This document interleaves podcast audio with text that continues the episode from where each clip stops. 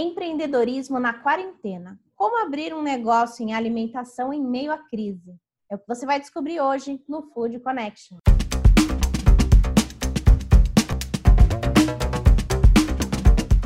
Começando mais uma semana com Food Connection, um programa para toda a cadeia de alimentos e bebidas.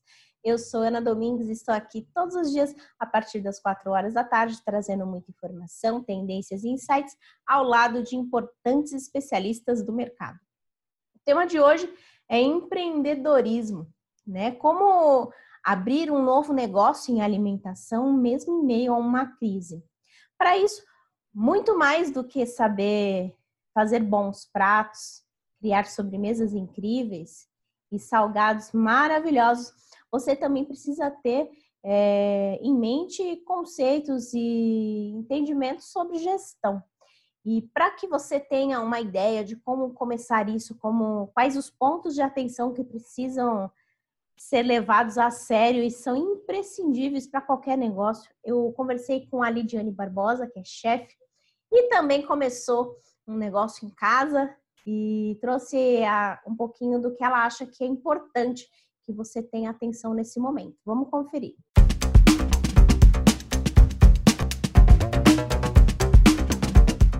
Empreender é, no ramo de alimentação, mesmo estando em casa, é possível? É, é possível sim empreender, né? Mesmo estando em casa. Eu comecei dessa forma, né?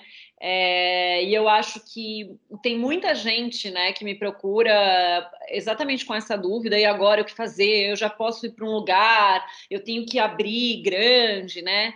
É muito importante esse pequeno passo de começar a fazer em casa Claro, desde que a gente siga todas as regras e normas, né? Mesmo estando em casa, a gente precisa entender que a gente vai, a gente está fazendo comida para outras pessoas, né? Esse serviço, então a gente realmente precisa ter todo o cuidado. Se existe essa possibilidade, se você tem um lugar reservado para isso, se as pessoas da sua casa vão entender, né? Que aquilo ali não é um hobby, você está empreendendo e você vai vender, é um produto. Né? Então, existe sim essa possibilidade e é uma forma de experimentar um negócio.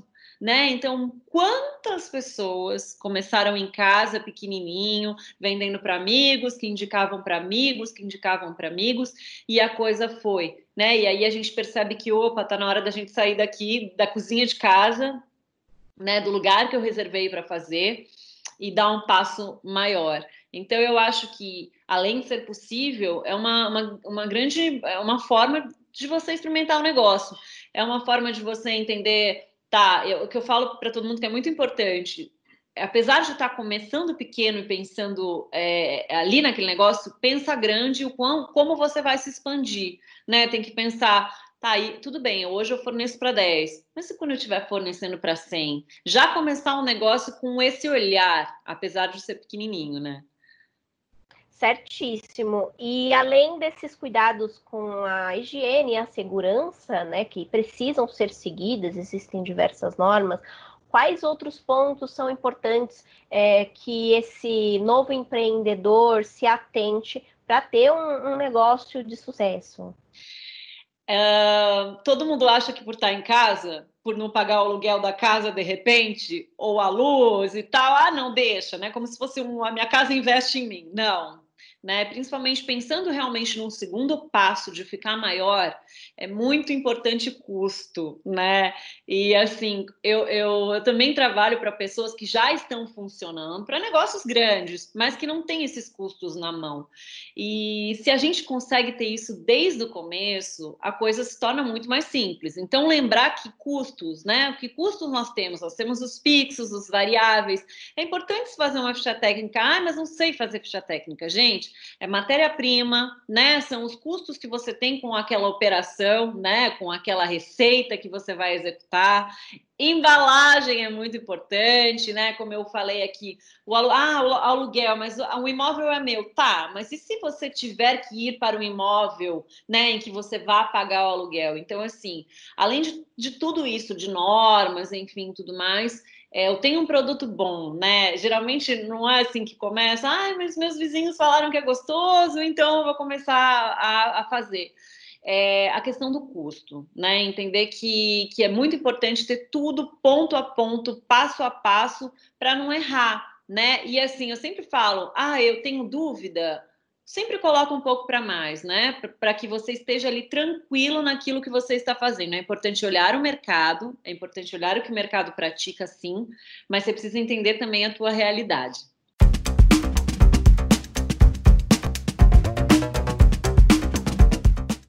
E eu também conversei com a Luiz Nogueira, que é analista do Sebrae, que trouxe algumas recomendações importantes, alguns pontos e quais as habilidades que você precisa ter para que o seu negócio não seja mais um da estatística, né? Muitos negócios de alimentação acabam fechando logo no seu primeiro ano de atividade. Então, ela trouxe aí algumas dicas para que você fique longe desse número e tenha muito sucesso durante muitos anos. Confira.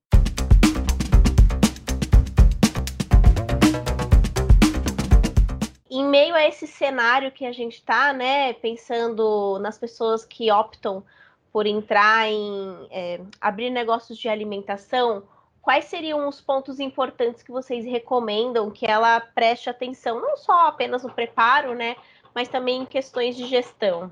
É, em, é, em primeiro lugar, é, é, uma, é, uma, é um momento que a gente está vivendo muito difícil, principalmente para o segmento de alimentação fora do lar. Né? Nós temos aí, é importante que, que quem queira empreender nesse momento tenha, tenha a real noção de que é um, é um período muito complicado, né? um período de reinvenção, na realidade, para o setor, de, de uma retomada de uma forma diferente do que ela estava habitualmente, né? o setor habitualmente trabalhava, né? Porque o público é outro, é, vai ter outras preocupações, demandas importantes. Então, é importante que o, que o empreendedor, aquele que quer iniciar, ele já saiba que esse momento é um momento muito diferente daquele antes da pandemia, né? E que é, o consumidor vai estar muito focado é, na questão de segurança alimentar, né, e de higiene, de distanciamento de mesas, na reabertura, a gente está falando de reabertura. O delivery hoje é uma realidade, mesmo que haja uma, uma diminuição um pouco de demanda a, após a reabertura das empresas, mas a gente acredita que o delivery é um caminho sem volta. Né? Então, é importante que também o empresário inclua se possível, o delivery como um outro canal de, de vendas né, dos seus serviços. A taxa de fechamento de empresas no setor de alimentação já era muito alta, né? Então, quais seriam as dicas para evitar esse fechamento precoce, além das que você já compartilhou aqui com a gente? É, a gente, a gente já tinha um percentual muito elevado, né, de, de cinco empresas, de duas, de, de, é, pelo menos duas empresas não chegavam ao segundo ano. Isso é gravíssimo, né? Porque mostra uma total falta de planejamento, é, e, porque é, é, eu sempre falo que, que, que, a alimentação fora do lar é, é, é um é segmento é, em que ele é muito próximo de todo mundo, né? Pela questão da própria alimentação do dia a dia né? E está ligado ao lazer, ao turismo, à cultura. Então ele, ele conversa com muita gente. Então aquela pessoa que gosta de cozinhar, que sabe cozinhar, ela acha que ela pode abrir uma empresa de alimentação só por isso. E isso é um grande equívoco, porque você lidar com, com, uma, com uma empresa de uma com a complexidade que é um restaurante não é para qualquer um. Não é mesmo, porque é muita, é muita responsabilidade. Você tem responsabilidade com os fornecedores, com as equipes, com os clientes, né, com o ambiente, com, a, com as regras de segurança alimentar e de higiene. É, então, assim, é, é, tudo muito complexo. É, você tem é, que, que, principalmente os, é, os, os, serviços diários, né? Que tem muita gente que funciona de domingo a domingo, quer dizer, não tem descanso, não tem pausa. Né? Então, é, é um segmento muito árduo, muito difícil, prazeroso, mas muito difícil.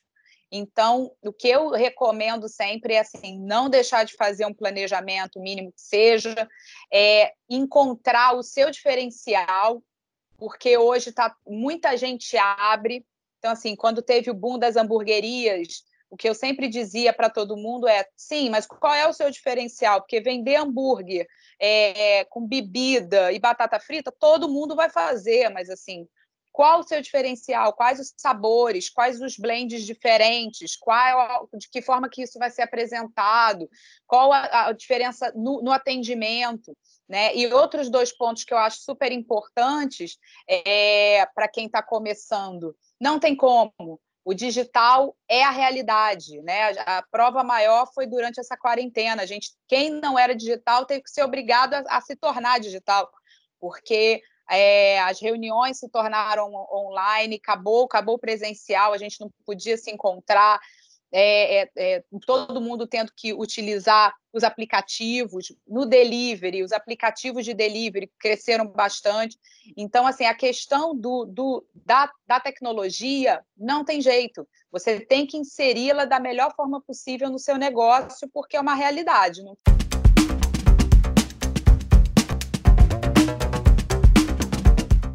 para você que acompanha o nosso canal, essa semana eu tenho uma surpresa. A gente vai trazer alguns temas que serão abordados lá nas FISPAIs, que serão realizadas em outubro deste ano, a FISPAL Food Service e a FISPAL Tecnologia.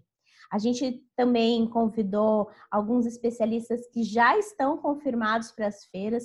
Então, assim, não dá para perder. Você já vai ter aí um gostinho do que te espera lá na frente. E claro, muita informação para que você possa aplicar no seu negócio. Então, a partir de amanhã, você já vai ter aí essas informações e essas novidades para você. Então, ativa as notificações para você não perder nenhum episódio.